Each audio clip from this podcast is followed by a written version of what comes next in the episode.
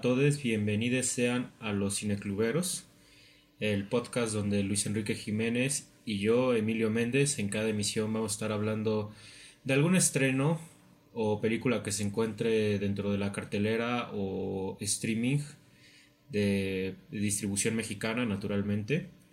Y pues, bueno, esta semana, ¿qué película vamos a estar hablando, Luis? Pues esta semana, al contrario de todas las que hemos discutido, no es un estreno como tal. Es una película que ya llevaba tiempo en cartelera, que de hecho, eh, por su tipo de distribución, no duró mucho en cines como Cinépolis, creo que duró alrededor de una semana. Y en la Cineteca, por ejemplo, lleva ya unas cuantas semanas, pero pues también se nota que va un poco de salida. Entonces, esa película es Red Rocket de Sean Baker, la cual se estrenó, si no me equivoco, en el Festival de Cannes del año pasado. Y pues de ahí ha sido bastante aclamada, pero pues también ha sido como un poco hecha a un lado, ¿no? De, del cine mainstream, digamos. Y pues la platicamos porque sé que aquí Emilio le gustó bastante. Entonces, pues, danos tu opinión, Emilio. Sí, es correcto. Haciendo reminiscencia, justo el final del episodio pasado yo hice hincapié ah, en que la recomendaba y que si la vi y que si podían la vieran y Luis me hizo el favor de que ahora la seleccionamos para discutirla. Y bueno, nomás está decir que sí es una película que lleva unas cuantas semanas en cartelera, pero que es bastante pertinente hablarla porque pues está justamente cuando estamos grabando esto está el marco del Festival de Cine de Cannes, ¿no? Entonces, justamente como ya dijiste, esta es una película que estuvo en competencia la edición pasada y ya empezando con mi opinión no sé por qué se fue con las manos vacías del festival. O sea, se vio, puedo decir que ya a estas alturas, a un año del festival, yo la considero mi película favorita de aquella competencia. Es una película que me parece íntegra en todos los sentidos, muy redonda en su narrativa, pero que ante todo, o sea, se viendo el desarrollo como cineasta de Sean Baker, que si antes era un cineasta que me interesaba por películas como Florida Project o Tangerine que me parecen estupendas, pues ahora me parece un cineasta superlativo de nuestra generación, o sea, se, de verdad que Red Rocket es una obra maestra, a mi entender. Em, y pues viendo el tipo de cine que él estaba haciendo, que era un cine como muy decadente que retrata a la sociedad eh, norteamericana, particularmente de los barrios bajos, o lo que algunos denominan los white trash. Eh, esta es su película más aguda, su película eh, más tajante, por así decirlo. O sea, de verdad que esta película, yo siento que en todas las escenas está hablando de temas diferentes, de los cuales fácilmente se puede haber hecho un documental, pero en su lugar Sean Baker decidió juntarlos todos en una película y hacer una narrativa. Y es ahí donde para mí, o sea, este tipo de películas cambian de verdad mi perspectiva del cine porque, o sea, es ahí cuando yo veo que no está peleado el cine de ensayo el cine autoral y el cine narrativo y el cine que entretiene, porque esta película es todo eso. O sea, se ve esta película, como dije, me parece súper íntegra y su visión de, de, la población estadounidense me parece tan brutal que, o sea, no sé cómo te vaya a sonar este comentario, pero yo hasta diría que ver Toro Salvaje o Taxi Driver después de ver esta película es como ver los Teletubbies, o sea, se, no son tan brutales como lo es el cine de Sean Baker y particularmente Red Rocket. Entonces, ahora sí que pongo ahí la, la, la barra de comentarios. No sé a ti cómo ves todo esto, si cumplió tus expectativas de todo lo que te estoy hablando de la película. ¿O qué te pareció? Pues, de hecho, apenas la vi ayer en la noche y sí estoy fascinado con lo que vi. Eh, me gustó mucho, mucho, mucho Creo que sí, puedo decir que me encantó y sí es de mis favoritos del año pasado también. Eh, y sí, mucho de lo que estás diciendo me, me resuena bastante. Creo que ahorita yo solo he visto de Sean Baker de Florida Project y, y esta Red Rocket, pero aún así son películas que no sé cómo exactamente decirlo, pero me, me gusta mucho lo naturales que son. Y como todo esto que mencionas de su retrato de la gente de Estados Unidos, o sea, sí está ahí, pero lo que me gusta mucho de esto es lo, es lo real, ¿no? Y por eso creo que entiendo este comentario que es como de que películas como Taxi Driver, pues no le llegan a, a, esto, ¿no? Porque, pues sí, Taxi Driver de alguna forma tiene su propio mundo, digamos. Es su propio, su propia estética y creo que en el caso de Red Rocket no hay como tal eso. Sí hay un poco, pero no, no ese nivel. Y por ejemplo, The Florida Project sí tiene como cierta estética eh, mejor planteada que, que, Red Rocket. Y también tiene su retrato de esta sociedad, ¿no? Pero creo que Red Rocket es todavía más sucia, más real. Y a la vez creo que eso no tiene a Baker de mostrarnos como cierta belleza en eso. se me hace una. Se me hace un estilo muy. muy contrastante. Porque por un lado no es no es ideal, pero también no es realmente feo.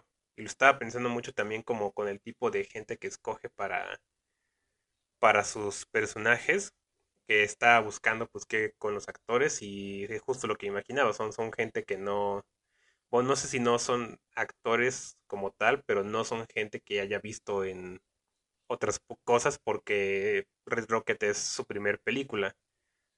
ese es el caso de este sujeto, el vecino, este Lonnie, esta chava June. Es, un, es, es, su debut, digamos, ¿no? En actuación.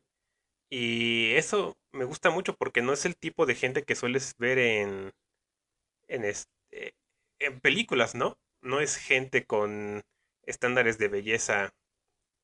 Bueno, sí, que no cumple con el estándar de belleza. Y más bien son gente que te encontrarías en cualquier lugar. Eso a mí me parece muy interesante porque, como digo, no es, no es que sean feos, ¿no? Simplemente no son gente que, que tú dices, ah, ese, ese puede trabajar en Hollywood.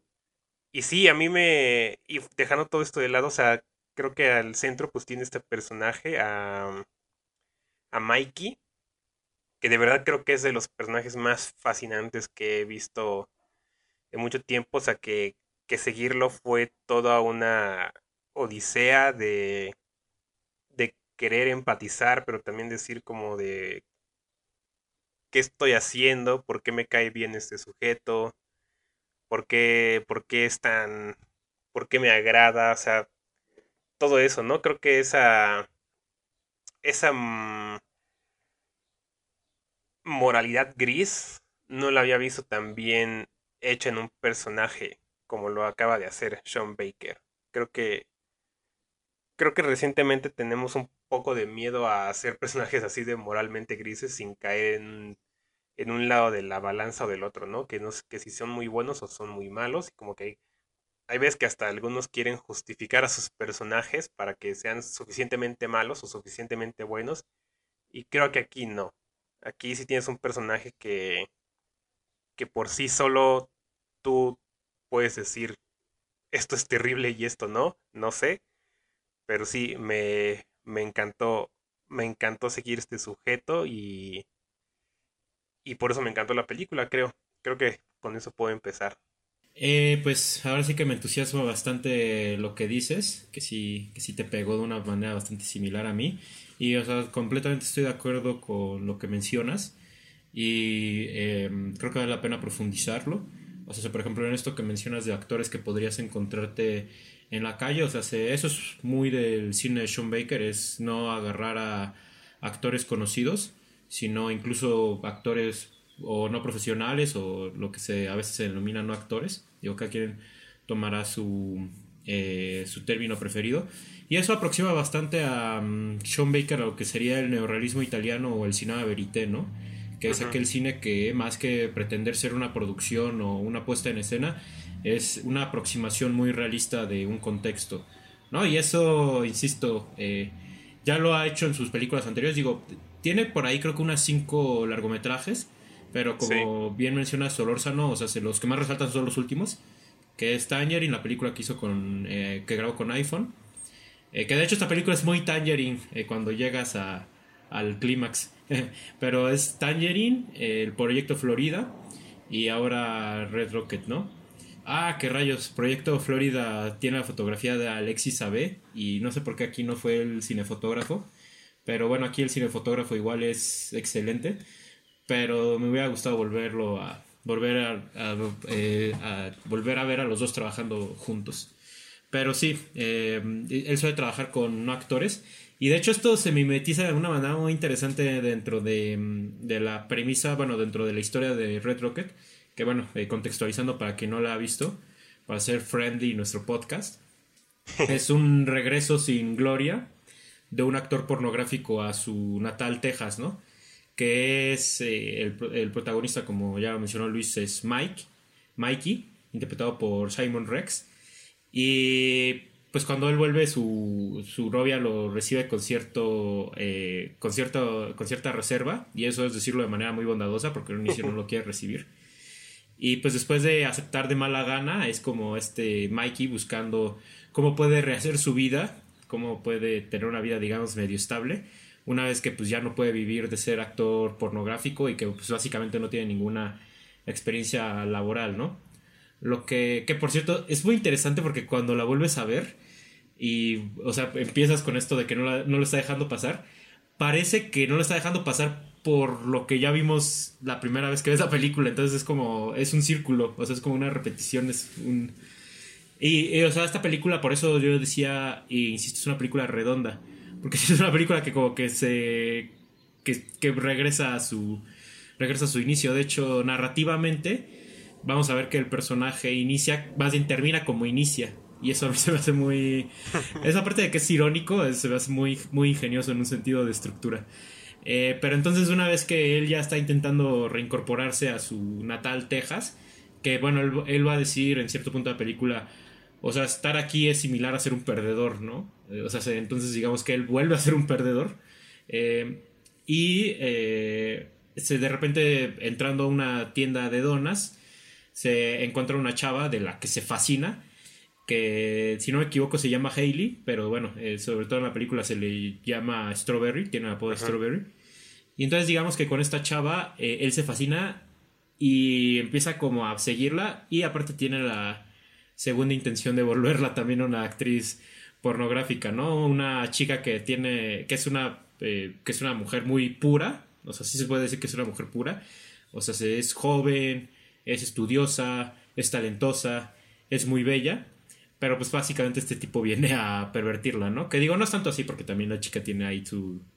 Tiene ahí sus, sus cosas, ¿no? Que, que, justo ahí está lo que tú mencionabas también de, de la complejidad, ¿no? El no justificar a sus personajes, sino sí, matizarlos. Esta película es perfectamente una película de personajes matizados porque sí son personajes que pueden tener virtudes, por ejemplo, Mike es un personaje que eh, es buen negociador, que es convincente, que es carismático, pero pues obviamente también vemos que ahí viene su, sus, eh, sus defectos, ¿no? Entre ellos que es un ser manipulador y que es un ser maquiavélico, que con tal de, lo, de, lograr lo que quiere, pues puede deshacer a las personas eh, que va a utilizar de por medio, ¿no? Y yo decía que eso mimetiza, bueno, o sea, esta cuestión de que Sean Baker utiliza actores no profesionales eh, se mimetiza de manera muy curiosa con el personaje de Strawberry, porque justamente la actriz que es Susana Son, a ella eh, la conoció una vez que él fue al cine, que si no me equivoco es el cinerama que, que compró Tarantino. Eh, una vez fue a ese cine y la vio de lejos y se fascinó por ella y se acercó y le dijo, oye, pues quiero hacer una película contigo, ¿no? Entonces digamos que es como esa misma, un poco es esa misma relación que vemos, bueno, es esa misma fascinación que vemos que tiene Simon por el personaje de, de Strawberry, ¿no? Y entonces, o sea, esta película se la pasa mucho haciendo eso, ¿no? Como el, el construyendo una narrativa, pero que al mismo tiempo está mimetizando cosas de la realidad, ¿no? O sea, se, el contexto, por supuesto, es importante, la figura fondo aquí es importantísima, lo que pasa con los personajes, pero al mismo tiempo lo que vemos de fondo, o sea, lo que hace aquí Sean Baker con el fondo de las fábricas es, o sea, fascinante. Ahorita quiero ahondar en eso, pero o sea, eso es una de las formas discursivas que tiene la película, pero también una figura que es bastante más evidente es lo que hace con los discursos de Donald Trump cuando se está postulando para ser candidato a la presidencia. O sea, es muy interesante lo que está diciendo Trump y lo que vemos que están haciendo los personajes al mismo tiempo que habla Trump. Entonces es, insisto, es una película muy, muy rica eh, narrativamente. Bueno, en cuanto a su discurso, pues. Sí, este... Ahorita que dijiste esto como de que es circular, fíjate que yo, o sea, sí ya lo había como pensado de alguna forma, pero ahorita que dijiste como esto de que cuando regresa al inicio, lo puedes ver como que está regresando de lo que sucede de la, de la primera vez que la viste, no lo había pensado, pero o sea, sí, sí había pensado que tiene algo de circular la trama, porque, bueno, sin spoilear para nada lo que sucede, pero sí, sí tiene esa sensación, ¿no? De que la vida de, de este sujeto de Mike en realidad se va a repetir, no es que vaya a progresar. Y eso me gusta mucho cuando se logra hacer ese tipo de efectos sin realmente caer en algo, digamos, fantasioso, ¿no? O sea, sin, sin tener ni siquiera que mostrarlo. O sea, el hecho de que suceda este final tan abrupto y tú puedas deducir todo lo que va a pasar después es, es bastante cruel. Creo que es bastante cruel la película en ese sentido. Y eso me sorprende porque porque porque fue por mucho tiempo seguir a este Mikey haciendo lo que hacía y de alguna forma no sé si lo estás como si estás de su lado o no, pero pero va ganando y llega un punto en el que ya no. Y ese cambio a mí se me hizo bastante fuerte porque yo pensé que que de verdad sí iba a ganar y y no sé, y, sí llegó un punto en el que me empezó a dar bastante miedo pensar que, que Mikey podía ganar en esta situación, porque sí, lo que está planeando es bastante terrible y, y no podía, o sea, no sé, digo como que después de tanto tiempo de estarlo siguiendo, o sea, como por más de media película, de repente empieza a decir unas cosas que ya dije como de, órale, ¿qué, qué clase de persona estoy siguiendo aquí? Y sí empezado como ya a considerar muchísimo las implicaciones de todo lo que estaba diciendo, de lo que estaba haciendo. Y sí, eh, me puse a pensar que de alguna forma, pues Mikey sí es como el villano de esta historia. Es el protagonista, pero es el villano, ¿no? Y, y no sé, esa, eso es algo que también creo que no, que no tenemos muchas películas verdaderamente de villanos. Hay muchos que se, que se retractan ya cuando están ahí, pero Red Rocket no. Sí te deja muy claro que este sujeto no es para nada el, el bueno de su historia, ni siquiera un antihéroe, porque pues los antihéroes al menos tienen buenos propósitos y Mikey no para nada. Eh, sí, creo que esa parte del personaje es a mí la que más me, me tiene interesado porque, no sé, es demasiado fascinante, ¿no? Pero también toda esta parte del contexto que mencionas, como esto de las fábricas y eso, y los discursos de Donald Trump, de hecho ahorita me acordé de una escena que, que no puedo decir qué pasa, pero justamente algo que dice el discurso de Donald Trump ahorita que dije como, ah, sí, cierto, sí está relacionado, sí, sí hay como una conexión entre lo que sucede y lo que está diciendo. Pero de hecho me pareció interesante que, que haya escogido esa época para, para hacer la historia, ¿no? Porque esos tiempos de, de que fue el 2000, sí, 2016, ¿no? 2016, sí. Ajá. Sí me acuerdo que fueron tiempos que, pues en todas partes había mucha división, ¿no? De repente era como que tú en quién, en quién crees, o sea, incluso aquí en México, o sea, sí importaba, aunque hay gente que dice como, pues son las elecciones de Estados Unidos, ¿a quién le importa, no? Pero, o sea, sí, sí, sí importa y y me acuerdo que había mucha discusión, o sea, de quién debía ser y que, y que si Donald Trump estaba en lo correcto, que si estaba diciendo, si tenía razón, ¿no? Aquí muchos mexicanos decían como, pues es que tiene razón, o sea, está, está protegiendo su país. Y era como de, ok, ok, puede ser, pero sí dice unas cosas que son indefendibles. Y, y se me hace interesante porque ves a la gente que técnicamente votaría por él, estas personas del sur, del, del verdadero sur de Estados Unidos, eso que es bueno, está en, Tex, en Texas, ¿no? La película, en un pueblo de Texas, que sí es como de los estados más racistas, se sabe, de Estados Unidos, donde se encuentra una muy buena parte de su, bueno, de los votantes de Donald Trump y del Partido Conservador en general, de los republicanos.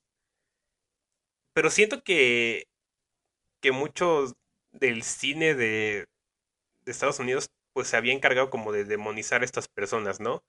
Como de hacerlas ver como, pues sí, como terribles ignorantes o algo, no sé.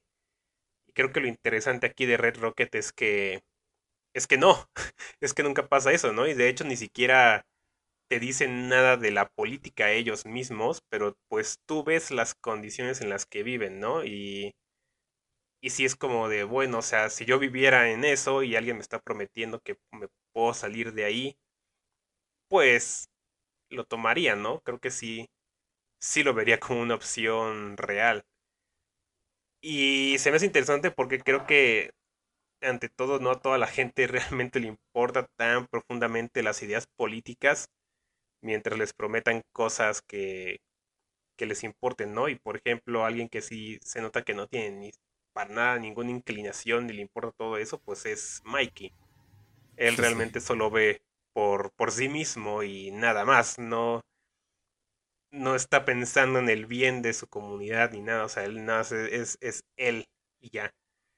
Y, y como que pensar en eso, eh, que es un sujeto que viene de Hollywood, ¿no? Viene de Los Ángeles, viene de un estado que es de hecho demócrata casi 100%. Eh, se me hace curioso ese contraste, ¿no? Eh, llega este sujeto de un lugar privilegiado y resulta ser un sujeto sumamente egoísta que no, no tiene para nada interés en el bienestar, ¿no? De la gente a su alrededor. Entonces a mí se me hace muy, muy bien hecho todo eso. O sea, creo que cuando empezó y vi que está en el 2016 sí fue como de, ah, qué, qué raro, ¿no? Que sea en otro año. Yo incluso pensé, me pasó por la cabeza en un momento como que la habrán filmado hace tiempo y realmente hasta ahorita salió, ¿o qué? Pero no, o sea, sí es una decisión eh, intencional, ¿no? Que sea en este... que se desarrolle en este tiempo de, de extrema división. Quién sabe cómo hasta el día de hoy ya se ha, ha crecido tanto, pero que, que está floreciendo en esos tiempos, ¿no? Y que aquí lo vemos pues de una forma más realista. Creo que creo que es bueno ver que, que hay que hay como un poco de empatía a esa gente que, que pues sí lo, lo estaba sufriendo, ¿no? Y que se vio, vio un chance de cómo salir de su situación y que seguramente no ha salido, y eso es lo peor, ni con Trump ni con Biden, pero, pero bueno, ¿no? Creo que al menos Baker tiene esa, esa sensibilidad de mostrar sus vidas sin, sin condenarlos, ¿no? Por ser los trompistas o algo así. Sí, no, completamente. Em, de entrada yo también fíjate que tuve esta duda cuando la vi por primera vez, como de, mm, ok, a ver qué tan bien le sale esto de poner los discursos de Trump y de ambientarlo en esta época tan cercana, bueno, tan cercana pero que ya pasó. ¿no? Dije, a ver qué tal funciona. Pero no, es que funciona excelente. O sea, se, está primero esta cuestión que tú ya mencionaste, que es completamente de acuerdo, que es como la de ilustrar a sus votantes, pero y, y, esta cuestión del nacionalismo, que eso es, creo que con lo que yo me quedaría principalmente en cuanto al discurso de esta película. O sea, es una bofetada durísima o con guante blanco a lo que es el patriotismo que proponía Trump. O sea, esta cuestión de América para los americanos. O sea, tan solo eh, uno de los discursos que da este Trump es el de eh, lo, lo, grandiosa que es la población estadounidense. Mientras Mike está preparando un porro de droga con unos papeles que tienen la bandera estadounidense, que él cuando fue a comprar a la tienda dijo, yo quiero los papeles que tienen la bandera estadounidense porque yo soy un chico patriótico. I'm a patriotic boy, es lo que dice. Y sí, completamente tiene esta hipocresía que tú decías de de los demócratas o bueno, de, esta gente que de repente eh, viene de otro lado y como que observa a los republicanos. Porque sí, o sea, si hay una escena donde tal cual este Mike regaña a un tipo que finge ser veterano para vender ah, banderas. Y tú para ese punto de la película tú ya puedes juzgar a Mike y decir, pero tú quién eres para juzgar a este tipo. O sea, sí, es impresionante ese nivel, pues digamos, de hipocresía eh, moral. Y eso que tú mencionas de, digamos, cómo abraza a los personajes o cómo los representa con cierta, eh, pues con cierta empatía, es lo que más me fascina de la película. O sea, de hecho, la película de entrada tiene cierta melancolía en, la mayoría de sus escenas. O sea, no sé si, si te pasó, pero es muy difícil no sentirse triste. Y esta no es una película que te ponga música triste. No, para o que te muestre al miserable siendo miserable, ¿no? O sea, se, vemos básicamente personas viviendo su vida a día y de repente ver a una, a una mujer yendo con su madre a comer donas tiene, tiene una pesadez. O viendo personas festejando un cumpleaños. O viendo personas viendo la tele. Es, es, e, e, es, es un tema muy interesante que toca la película. Si te das cuenta la mayoría de los personajes en sí nunca los vemos trabajar. y a los que vemos trabajar es muy evidente que están trabajando, que pues es por ejemplo esta Strawberry que trabaja en la tienda de donas. Pero fuera de eso, varios de los personajes no están viendo la tele, la mayoría de películas, o sea, como que haciendo nada de sus vidas. Y eso, insisto, tiene un grado de melancolía que, insisto, eso es muy Florida Project y eso es muy Tangerine. O sea, como de repente puedes ver niños jugando eh, afuera de Disneylandia y eso tiene un grado de tristeza. Y también en Tangerine eso de que la película está ambientada en Navidad. O sea, sí, que, que, que, justo por eso el cine de Sean Baker a mí me parece, ahora ya me parece fascinante porque es como ese grado de lo imperceptible. O sea, esta película juega mucho con lo imperceptible. O sea, hay que hablar no solo de, los, de lo formal de la película, sino de aquello que también no se ve. Y eso que no se ve también lo podríamos llamar el tono de la película. O sea, esta es una película que logra crear un universo, que logra crear un tono, al mismo tiempo que está dialogando con esa realidad que yo ya mencionaba. Y es que también esta película juega mucho con, es, con el concepto de crueldad. Esa es lo otro invisible. Eh, no sé si, si, te pasó o si les pasó a los que nos están escuchando, pero hay muchas escenas donde tú dices, aquí va a pasar lo peor. y en como en dos, tres ocasiones se cumple. Pero en otras varias ocasiones no. O sea, es como de aquí alguien se va a suicidar, aquí alguien lo van a matar, o sea, aquí algo va a pasar, aquí algo tiene que pasar, algo muy feo. Y o sea, es ese sentimiento que nos hace, es esa catarsis con la que juega la película constantemente que también a mí me parece eh, fascinante.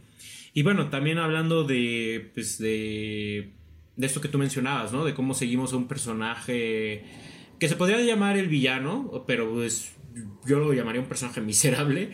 O sea, sé cómo seguimos este personaje miserable. Eh, tiene que ver con algo que también mencionaba Fernanda Solorzano, que aquí la voy a parafrasear muy mal, porque pues, estamos hablando de la maestra. Pero cuando ella menciona lo que es la narrativa picaresca, ¿no? Que es estas historias donde tú sigues a un personaje haciendo diabluras o, o travesuras, ¿no?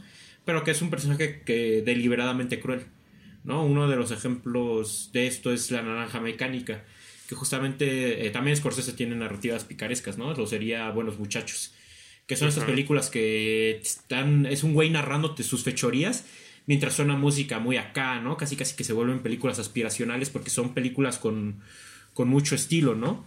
Justamente también en ese terreno caería Red Rocket, pero como ya mencionaba al principio, e incluso yo también diría esta película rebasa a La Raja Mecánica en su nivel de maldad porque aquí aplico constantemente nos está vendiendo un estilo de vida idílico, que es este personaje que va a conseguir a una cierta chica que es muy bella, que es como muy virtuosa, y va a lograr eso que él se está proponiendo, ¿no?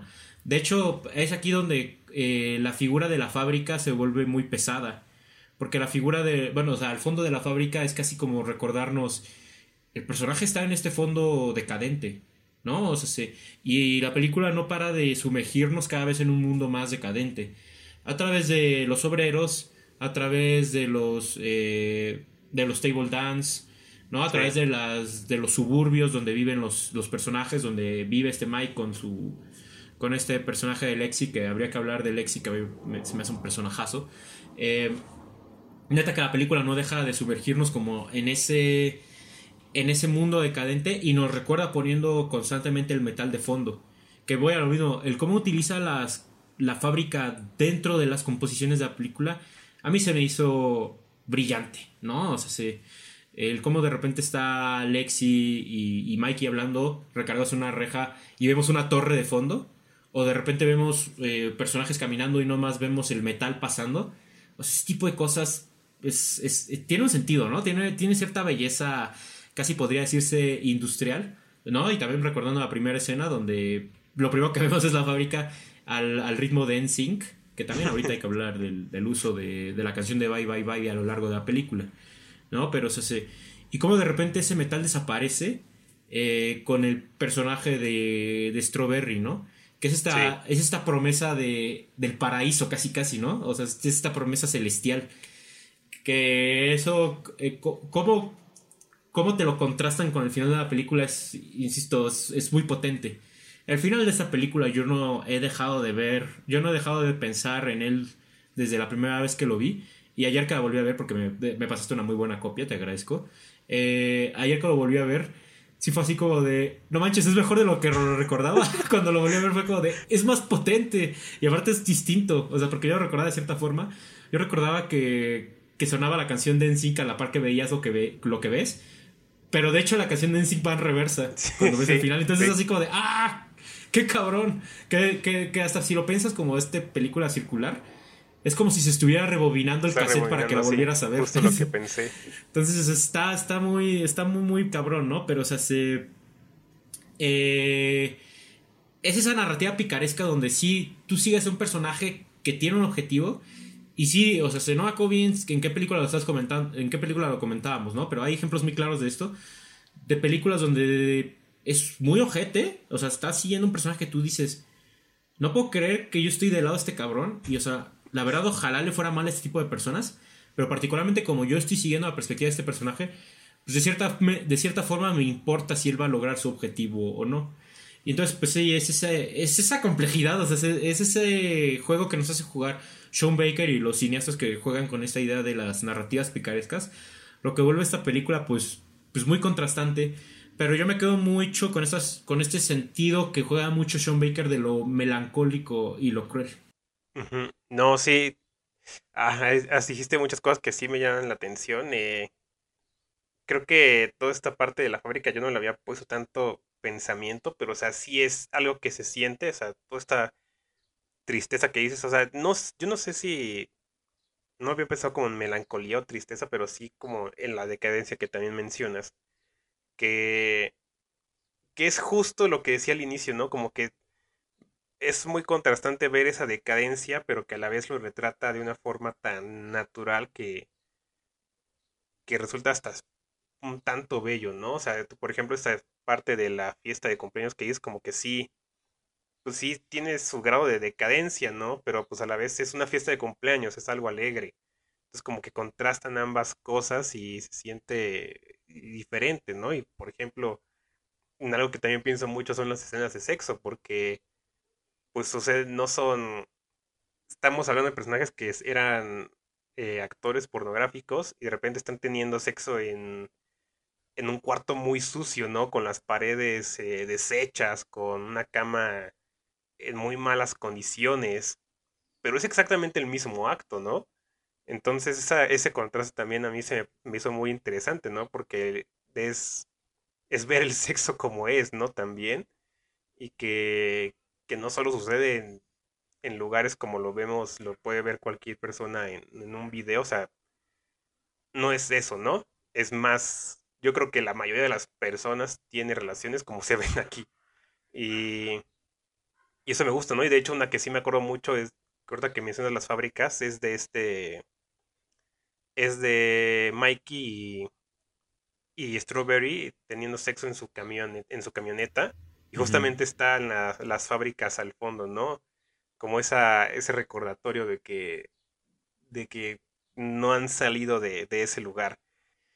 Y sí tenemos que hablar de los personajes de, de Strawberry y Lexi. Eh, primero Strawberry, porque creo que es a mí quien más me gustó.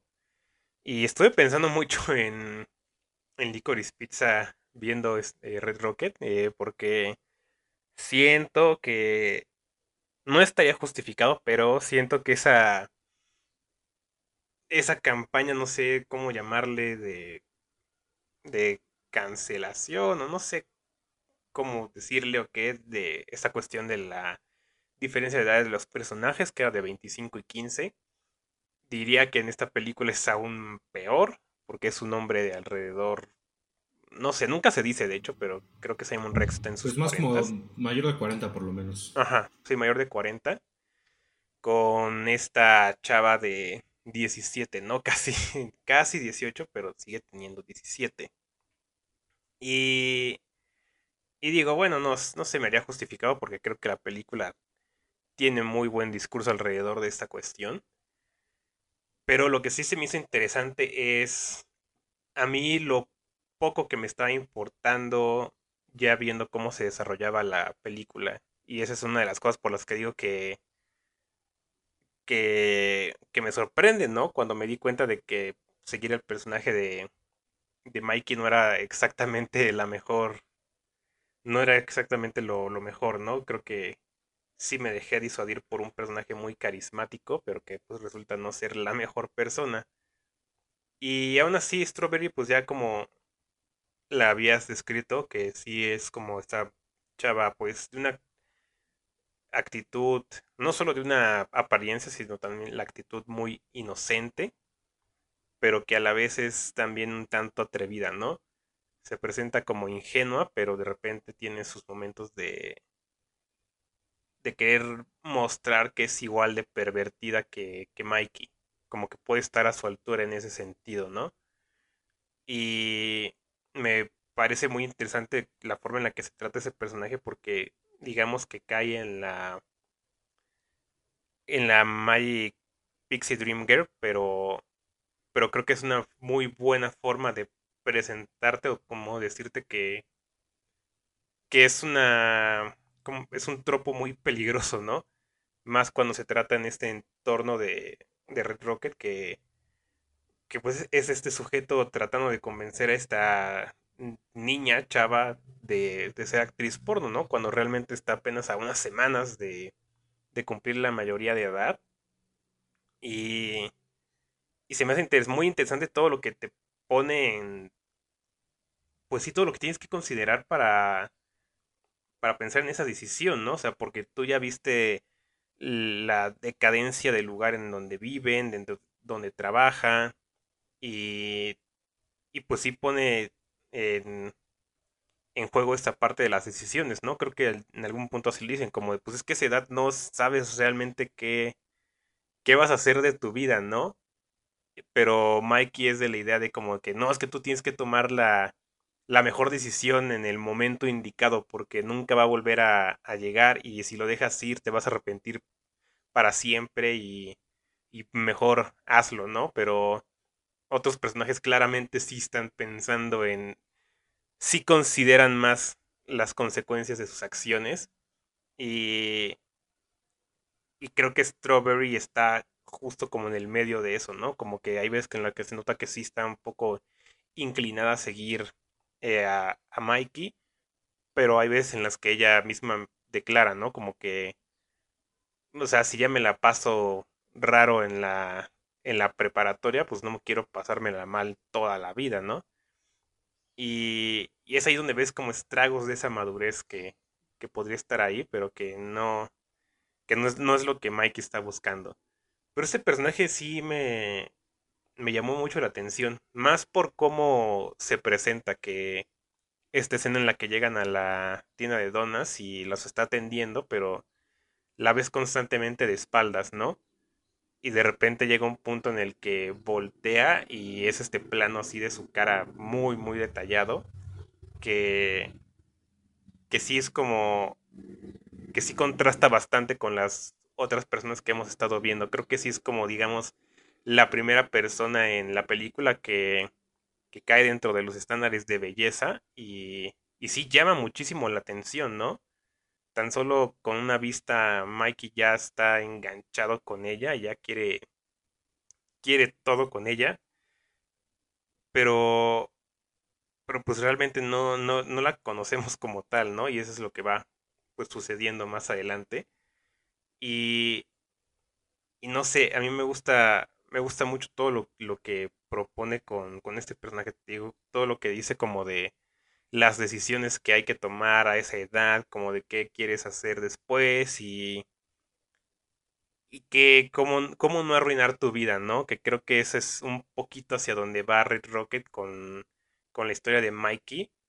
Cómo, cómo puedes arruinar tu vida con tus decisiones, pero es eso, ¿no? Son tus decisiones y el personaje de Strawberry, pues no sé qué, qué tan real sea la última secuencia, que eso es a mí una de las cosas que también me gustan mucho del final, que no es necesariamente cierto o, no sé, o sea, hay algo ahí como fantasioso en eso, ¿no?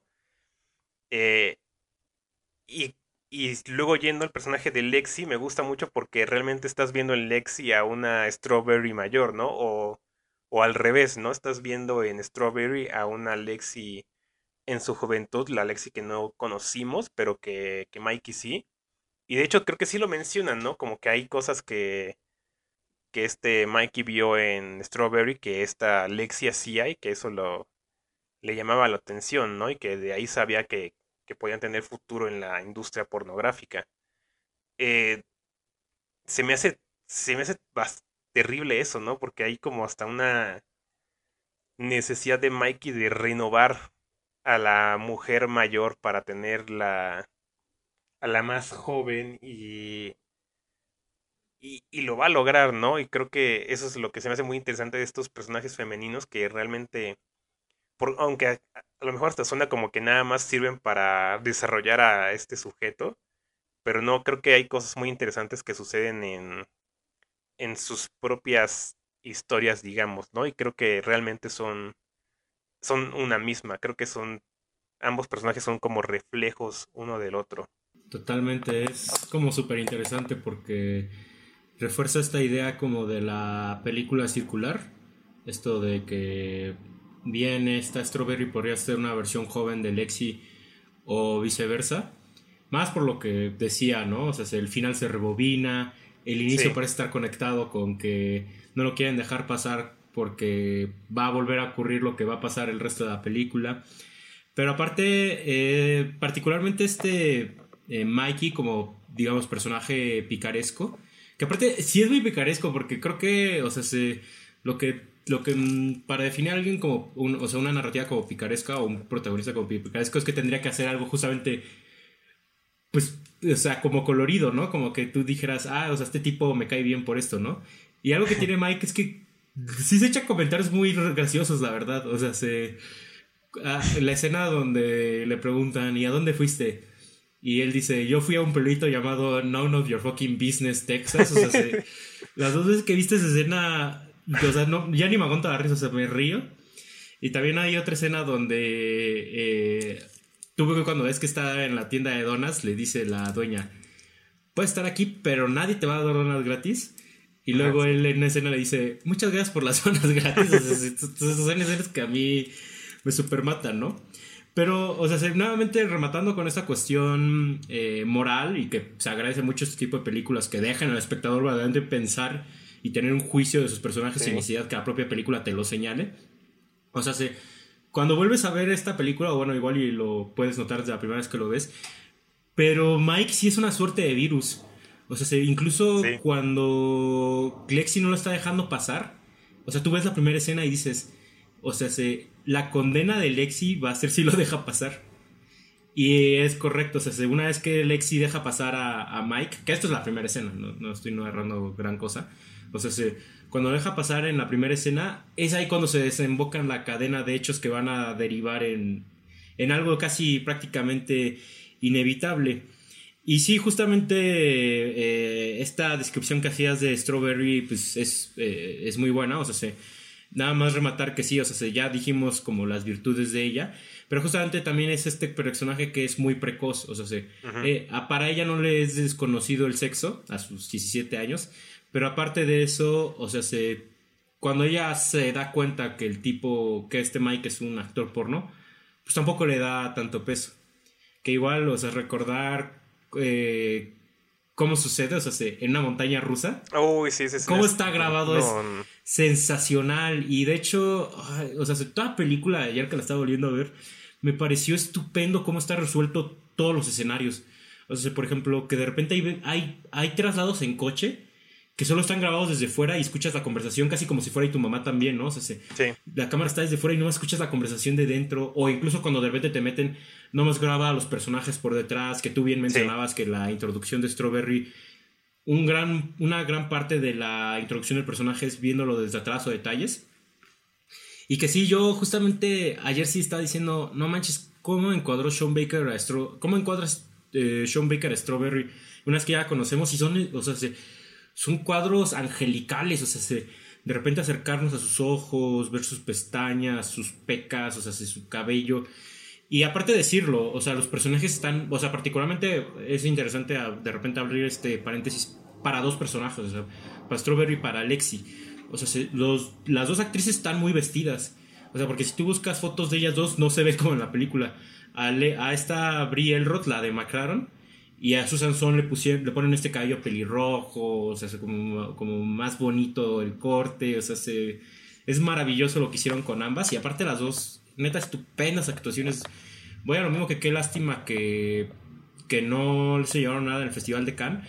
Pero también en los Oscars, que digo, era obviamente, era medio predecible que esta película no fuera a estar nominada a los Oscars, pero me acuerdo que hubo esta discusión de que a William Dafoe se le tuvo que haber nominado por The Florida Project y es nuevamente esta. Lo mismo, sí. Te creo que no nomines a la película, pero por lo menos a uno de los actores nominan los Los, los tres, o sea, tanto las dos eh, eh, actrices como este Simon Rex como protagonista, los tres están estupendos, de verdad. Pero pues sí, o sea, me, me, gusta mucho esta eh, contradicción que genera en el espectador, pues este personaje de, de Strawberry y pues de Lexi es, insisto, es esta melancolía que, está como muy presente en todas las escenas, pero que aparte eh, el guion es algo como muy potente a mi parecer, que por ejemplo lo hace también, lo hacen los hermanos Cohen en Lewin Davis, que o sea, tú empiezas la película y ya tienes un juicio del personaje, pero de repente hay una escenita que te revela un detallito del personaje y ya, o sea, te, tiene mayor peso lo que estás viendo del personaje, ¿no? O sea, por ejemplo, hay un diálogo que tiene eh, el, la madre que se llama Lil con, con este Mikey, que tú dices, hoy, o sea, que este personaje ya cayó en algo. y luego, que entre otras cosas te comentan que ella se prostituye, ¿no? Sí. Y luego también vemos que hay un hijo que no está, que, o sea, se, tú aquí podría, o sea, aquí alguien nos podría decir, el que no la ha visto, ah, ya me dijiste que se murió el hijo. No, no se murió. está muy interesante ahí lo que hacen con, con, esa subtrama del hijo y es igual así muy, muy poderoso lo que hicieron con el personaje de Lexi, ¿no? Y pues ahorita que tú mencionabas Licorice Pizza, curiosamente yo también he pensado mucho en ella eh, cuando veo Red Rocket de entrada porque son dos películas grabadas en análogo, en, en, en película. Y que aparte, pues, pequeño paréntesis para que para quien esté viendo este podcast cuando esté recién estrenado, pero yo diría que Licorice Pizza o Red Rocker es de esas películas que verdaderamente vale la pena ir a ver, obviamente al cine, pero particularmente para los mexicanos ir a ver a la cineteca, porque son de esas películas que aprovechan todo el widescreen. Y ese es el problema de luego de ir a la cineteca, que si es una película 16-9, pues está comprimida, o sea, no está aprovechando toda la pantalla. Y las películas widescreen lo aprovechan toda la pantalla y puedes ver todo el grano reventado de ambas películas, de Licorice Pizza y de Red Rocket, y son deliciosas, ¿no? Pero eh, eh, también remontándonos a este sentido de la diferencia de edad, pues ambas son películas que parten del hecho de que su público son seres pensantes, que ellos no necesitan clase de valor y que más bien que ellos vienen al cine pues a, descubrir estas experiencias más complejas, ¿no? Entonces, eh, para mí la constelación en cualquiera de las dos películas me parecería casi una muestra un tanto de moralismo de pues, quien las esté cancelando. De un moralismo innecesario y, la verdad juicioso y que es dañino, ¿no? O sea, eh, por ahí dicen que los... Eh, si bien uno podría decir que son dañinas las representaciones negativas, que yo repito, creo que el espectador tiene un juicio, eh, también son dañinas las representaciones ideales, de, particularmente de minorías Porque el chiste no se trata de vestirlos lo mejor posible y decir, mírenlos, son perfectos, no. Se trata de que los veamos en su forma y que nosotros mismos digamos, ah, ok. O sea, mira a esta gente que vive en el sur de Estados Unidos, o sea, mira su pobreza, mira las condiciones en las que viven y uno ya pueda hacer esta convivencia con, su discurso. entonces, pues nuevamente sí, eh, creo que tienen esas dos conexiones, eh, Licorice Pizza y, y, Red Rocket, ¿no? Que también, o sea, también me recordé, recordaba un poco Once Upon a Time in Hollywood, sobre todo porque pues ese este Sean Baker también es un cineasta que, viene de Los Ángeles, que es donde proviene Quentin Tarantino. Y él tiene una. Él tiene un comentario un tanto negativo de, de Once Upon a Time in Hollywood, este Sean Baker. Lo sé porque tiene un perfil en Letterboxd. Esa es de las curiosidades que tiene el, cineasta. Tiene perfil en Letterboxd. Y sí puedes leer sus, sus comentarios, que eso a mí me hace muy curioso.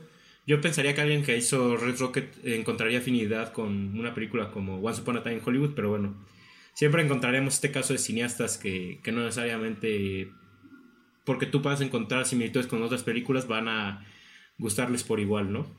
Y también, o sea, decir que eh, a este... Mm, hay, hay, un canal en YouTube que no me acuerdo bien ahorita su nombre, pero eh, tiene una sección que se llama Videoclub, que es muy similar al Closet Peak de Criterion donde invitan a cineastas a, recorrer sus pasillos y que hablen de películas que les gustan mucho. Y hay una con Sean Baker, que de hecho de ahí saqué el dato de cómo conoció a Susana Son. Y entre otras cosas habla mucho de su gusto por ver joven y de Lars von Trier. Y es que esa es otra cosa que a mí me fascina. O sea, se, nota la influencia de ver joven y de Lars von Trier en esta película. O sea, particularmente en el aparato grotesco. En cómo de repente sí tiene esta, este, este sentido de que, ah, o sea, esta película es demasiado cruda eso es muy de Bontrier y de Verhoeven. Y más con Bontrier, porque Bontrier tiene mucho este acabado muy, eh, muy de cinema verité dentro de sus películas, donde luego no ilumina o, graba de manera como, pues sí, muy poco artificiosa. Y esta película es muy poco artificiosa, pero eso sí, y yo ya lo dije un par de veces, es muy bella. O sea, su uso del color es, de verdad, es de apreciarse y lo hace sin necesidad, sin necesidad de pintar la escena de color, o sea, sin, necesidad de darle el lamparazo a la película y que esté sin grano. esta película te expone su textura y nos deja ver su, propia belleza, que creo que es casi una metáfora de, esta contradicción que uno vive viendo este tipo de películas. Eh, y ya nomás eh, rematar con esta cuestión que yo decía del tema del bye, bye, bye, de cómo ah, lo utiliza a lo largo de la película. Yo te lo decía en una ocasión, o sea, yo creo que desde Drunk Another Round yo no he encontrado una película que me fascinara su uso de la música y es que esta lo tiene. O sea, el cómo utiliza el tema de Bye Bye Bye de NSYNC, que es un tema que a muchos nos valdría madres hoy en día, pero o sea, el cómo lo utiliza el leitmotiv en escenas muy específicas a mí me, me fascinó. Más porque en la última lo utiliza en retroceso. O sea, sí, sí es así una cosa fascinante. Y bueno, también hay, lo interpreta este, Susana Son. Y si ves la toma, o sea, se la puesta en escena nuevamente, me encanta cómo resuelve eh, Sean Baker las escenas. Hay muchas escenas que están grabadas en, en master nada más o en plano secuencia. O sea, nomás graba el plano general y eso es todo lo que vemos de la escena. Y esta escena donde Susana Son canta Bye Bye Bye es nada más un dolly in y un dolly out. O sea, es, una sola toma. Y entonces ahí donde me cuesta ver el truco. O sea, según yo, Susana Son sí la interpreta. Y eso es donde yo me impresiono todavía más. ¿no? Entonces, pues sí, o sea, se... en resumidas cuentas, qué película tan chingona de ver y de escuchar. no, pues sí, creo que mucho lo que yo estuve pensando viéndola es justamente esta parte como de los juicios morales y esto me puse a pensar realmente cuál es la clave para, para lograrlo, ¿no? Y creo que con esa película me di cuenta de que de que simplemente no hacer juicios es cuando le das el chance a la gente de hacerlos por su cuenta. Y, y es eso, ¿no? Creo que no hay ni un solo momento aquí en el que en el que te diga Sean Baker como, ah, esto que acaba de decir Mikey es malo no hay, ¿no? No, no hay para nada eso. O a esto que le hizo a su amigo es un acto terrible, ¿no? O sea, tú tómalo como tú quieras, ¿no? Pero al final eso hasta va a hablar más de ti que, que de la película en sí, o sea, pero tú tómalo como quieras, ¿no? Y, Y sí, yo, a mí no me gusta como toda esa cuestión como de cancelar las películas o eso, o sea, sea lo que sea que eso signifique, porque creo que no significa nada. Sí creo que vale la pena este, señalar ciertos aspectos eh, problemáticos, digamos, pero creo que son justamente para esto, ¿no? Para discutirlos, no para decir esto está mal y no hay que hacerlo. O sea, es, es para es para que se expanda la discusión. Al final tendríamos que aprender algo de todo esto, ¿no? Y creo que de hecho Red Rocket tiene mucho de qué aprender. O sea, eh, a mí sí me sorprende la forma en la que habla de la industria pornográfica así sin, sin nada de juicio, pero también no diciéndote como, oye, esto está mal, ¿no? O sea, esta parte también de, pues de que sea un sujeto mayor que está, eh, no sé aquí realmente cómo se pueda llamar, pero en Estados Unidos le, le dicen el grooming, que es esto de salir con una persona menor de edad, como no, realmente no tener una relación formal, eh, pero esperar a que cumpla la mayoría de edad para ya por fin eh, tener relaciones o casarse o algo así, ¿no? Eso le llaman grooming y es, ilegal. Mm, y, y, es justamente lo que está haciendo Mikey, ¿no? Pero, pero aparte de esta cuestión de, de que tuvieran una relación, pues viene con esto de que la está preparando para introducirse en la industria y, y sí me puedo pensar que qué peligroso es eso, ¿no? Y, me, y no me sorprendería que fuera una cuestión bastante real en, a lo mejor más que nada en Estados Unidos, quién sabe, donde sí es pues bastante fuerte esa industria. Pero pues digo, o sea, nunca hay como un momento en el que te digan como de, oye, esto es, esto está mal, esto es malo. Simplemente sucede y cuando empezó a suceder fue justamente cuando yo dije, ¿qué, qué estoy haciendo del lado de Mikey? ¿Por qué estoy buscando ver qué, cómo va a lograr sus objetivos? Sí me pareció bastante perturbador, pero me pareció perturbador porque nunca, porque antes no había ningún juicio y no lo hubo después. Solo sucedió y, y eso creo que lo hizo más perturbador para mí, no sé. Y también como dices, esa parte de la, pues de la gente, ¿no? Que está ahí, pues vuelvo a eso de que sí, no los juzga para nada, es más bien empática.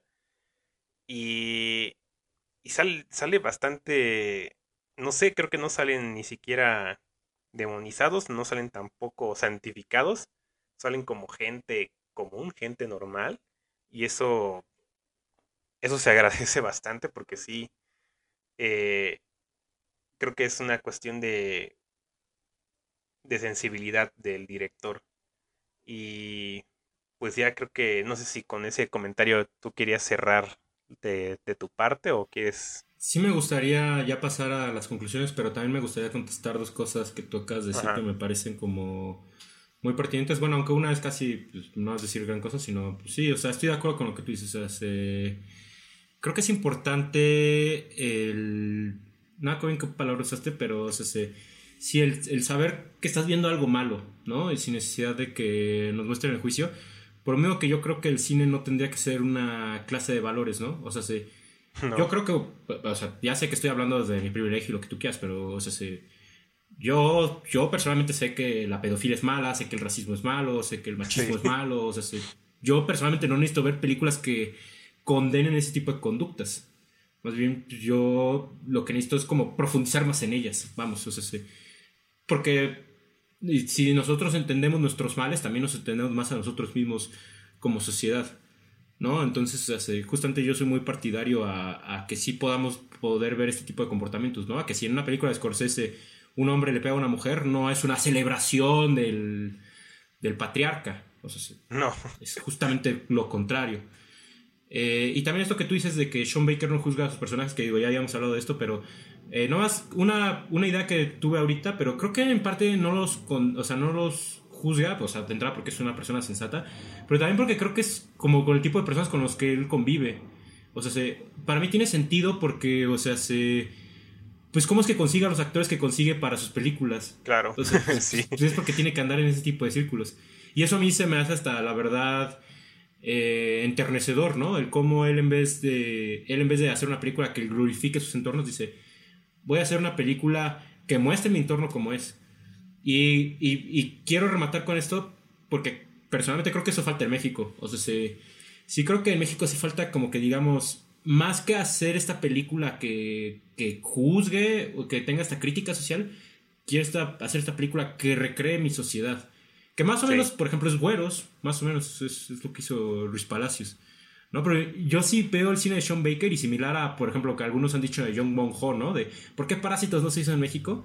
Pues ahora es lo que yo veo en Sean Baker, o sea, sí, ¿por qué no tenemos un Sean Baker? O sea, sí, a mí me encantaría tener un Sean Baker aquí en México que, que, hiciera este tipo de películas, ¿no? Y posiblemente va a llegar. Porque, o sea, por ejemplo, las películas que hemos visto eh, de, crítica social son normalmente personas que llegan a esa sociedad a retratarla. No son personas que pertenecieran a esa sociedad. Entonces yo creo que eso es, eso es lo que falta. Y aparte hacerlo con esa soltura narrativa. Eh, eso quería decir. Y ya nomás para... ¿O tú quieres contestar algo antes de pasar a conclusiones? No, creo que también ya quería concluir, pero pues sí podría meter una respuesta a lo que acabas de decir también. Adelante, adelante. Este...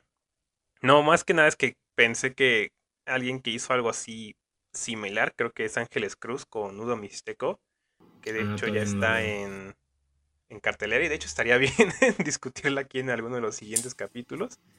Eh, pero sí, creo que ese sí es alguien que regresó a su comunidad.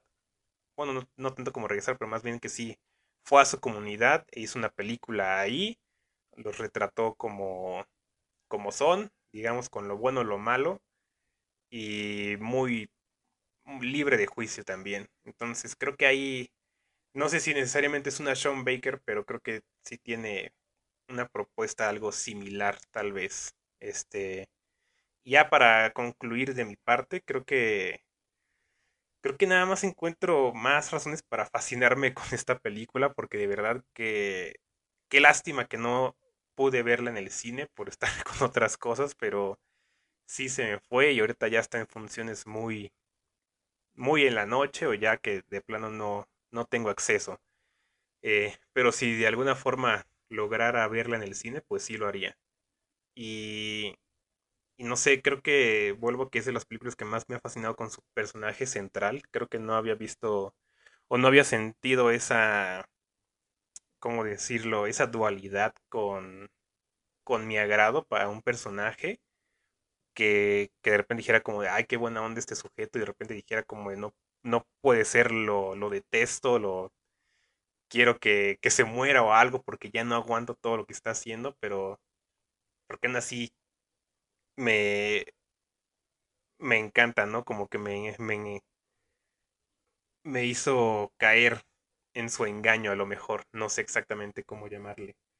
Y pues sí, creo que Sean Baker, yo de las dos que he visto, Florida Project y esta, Red Rocket, me parecen películas excelentes, por lo menos decirlo, o sea, casi obras maestras, si no es que obras maestras, y de un cine pues americano mucho más real que, que el que estamos acostumbrados, creo como esto que dices, o sea, creo que sí hacen falta más cineastas como Sean Baker. Yo creo que no solo en otros países como aquí en México, creo que el mismo Estados Unidos necesita más gente como Sean Baker que, que justamente no se, no se limitan, ¿no? A, a retratar con, con gusto, con bondad, sino que se meten a, hasta el verdadero fondo de, de las problemáticas o de las situaciones de la gente, no sé cómo decirlo, pero pero que de verdad está ahí y no lo había pensado, sí, creo que creo que para hacer una película así sí tienes que estar en tu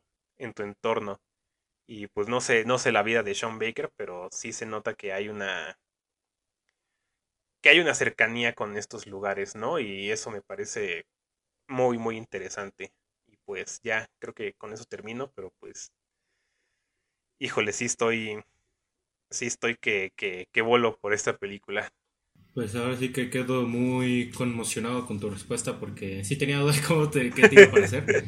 Porque igual yo iba a estar aquí como de no, me fascinó y a ti no te iba a gustar y eso hubiera sido problemático. ¿Qué digo? Está chido. Pero me alegra que así haya sido que los dos estemos en la misma sintonía. Creo que yo ya lo que tuve que decir de esta película ya lo dije al inicio y a lo largo de la plática, pero pues bueno, de entrada concuerdo contigo con lo último que acabas de decir. O sea, una representación de los Estados Unidos cruda, o sea, real, muy compleja. Insisto, yo decía al inicio, creo que se puede haber hecho un documental de distintos temas que abarca esta película.